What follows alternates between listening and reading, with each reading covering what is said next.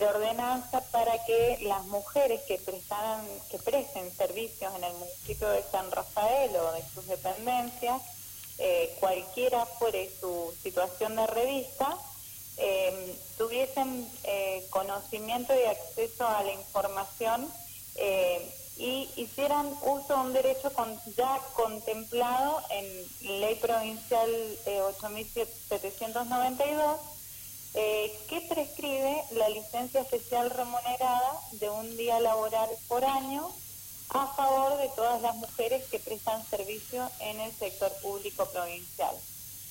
Entonces lo que busqué fue adherir a dicha ley eh, y eh, conseguí el aval de todos los ediles en el Consejo Deliberante, por ende hemos logrado eh, la conquista de ese derecho para todo el personal femenino de la Municipalidad de San Rafael.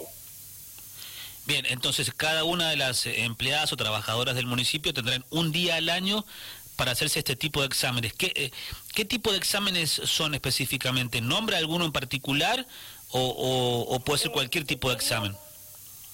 Todos los estudios ginecomamarios, que sería la colposcopía, el Papa Nicolau y la mamografía. Bien. Eh, Asimismo, es importante destacar, Silvio, que eh, la ordenanza genera la, creación de la libreta de salud de las mujeres. ¿Sí?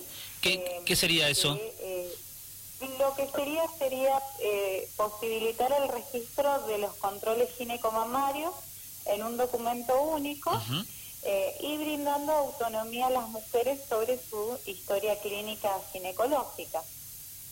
Y al mismo tiempo, dicha libreta eh, va a contener información relativa a la normativa legal y los programas de salud vigentes para la prevención de cáncer de mama y mm. de cuello de útero. Bien. Eh, no sé si lo tenés al dato, de, cuánto estamos hablando en recursos humanos del personal femenino en en el, en el municipio? No sabría mm, decirte, mm, mm. Silvio. Efectivamente, sí, el municipio cuenta con una planta de alrededor de 3.000 personas, eh, más los contratos de locación, eh, que es todo lo que es horas cátedras y demás. Bien. Pero, pero hay un hay un hay un, número importante de mujeres uno va a ver a ojo uno lo ve en las oficinas e incluso en la, en la calle también en los servicios públicos también lo ve sí sí efectivamente estimemos que es un 40% de la planta eh, municipal. Bien. Bueno, interesante entonces este proyecto, ya, ya se aprobó, me decías, ¿no?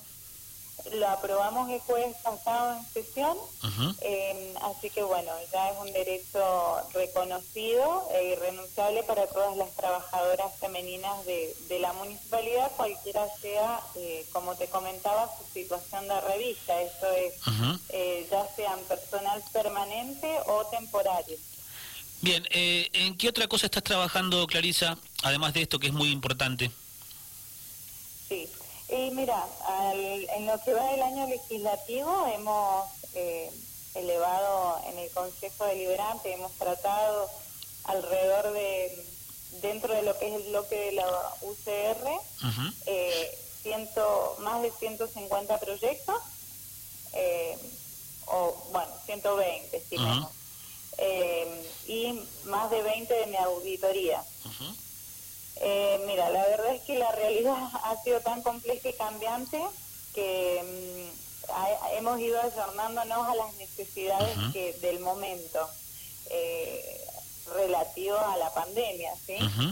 Eh, así que bueno, he pasado desde ordenanzas eh, relativas a, a, la extinción de tasas municipales por derechos de comercio e industria, eh, como para aliviar un poco a los comerciantes, eh, hasta solicitar la suspensión de los plazos administrativos para, para la ejecución vía premio por el incumplimiento de pago de los reembolsos eh, de perdón de las obras reembolsables que eso es asfalto pavimentación cordón manquina impermeabilizaciones de acequias.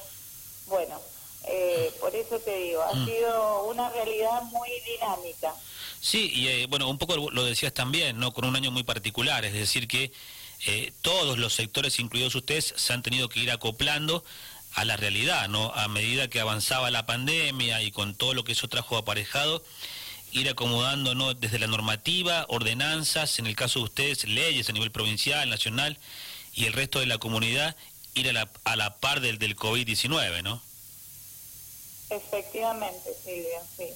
Eh, y bueno, un poco con la necesidad actual que tenemos de también elevó un proyecto de declaración eh, la semana pasada relativo a, que se incluya dentro de los eh, puntos habilitados, de los aeropuertos habilitados para el ingreso del turismo mm. internacional, el aeropuerto eh, de Mendoza, el Plumerillo, para que también podamos acceder a, fomentar un poco el turismo local. Mm. ¿Cómo, ¿Cómo sería eso? A ver si me lo puedes ilustrar un poquito mejor.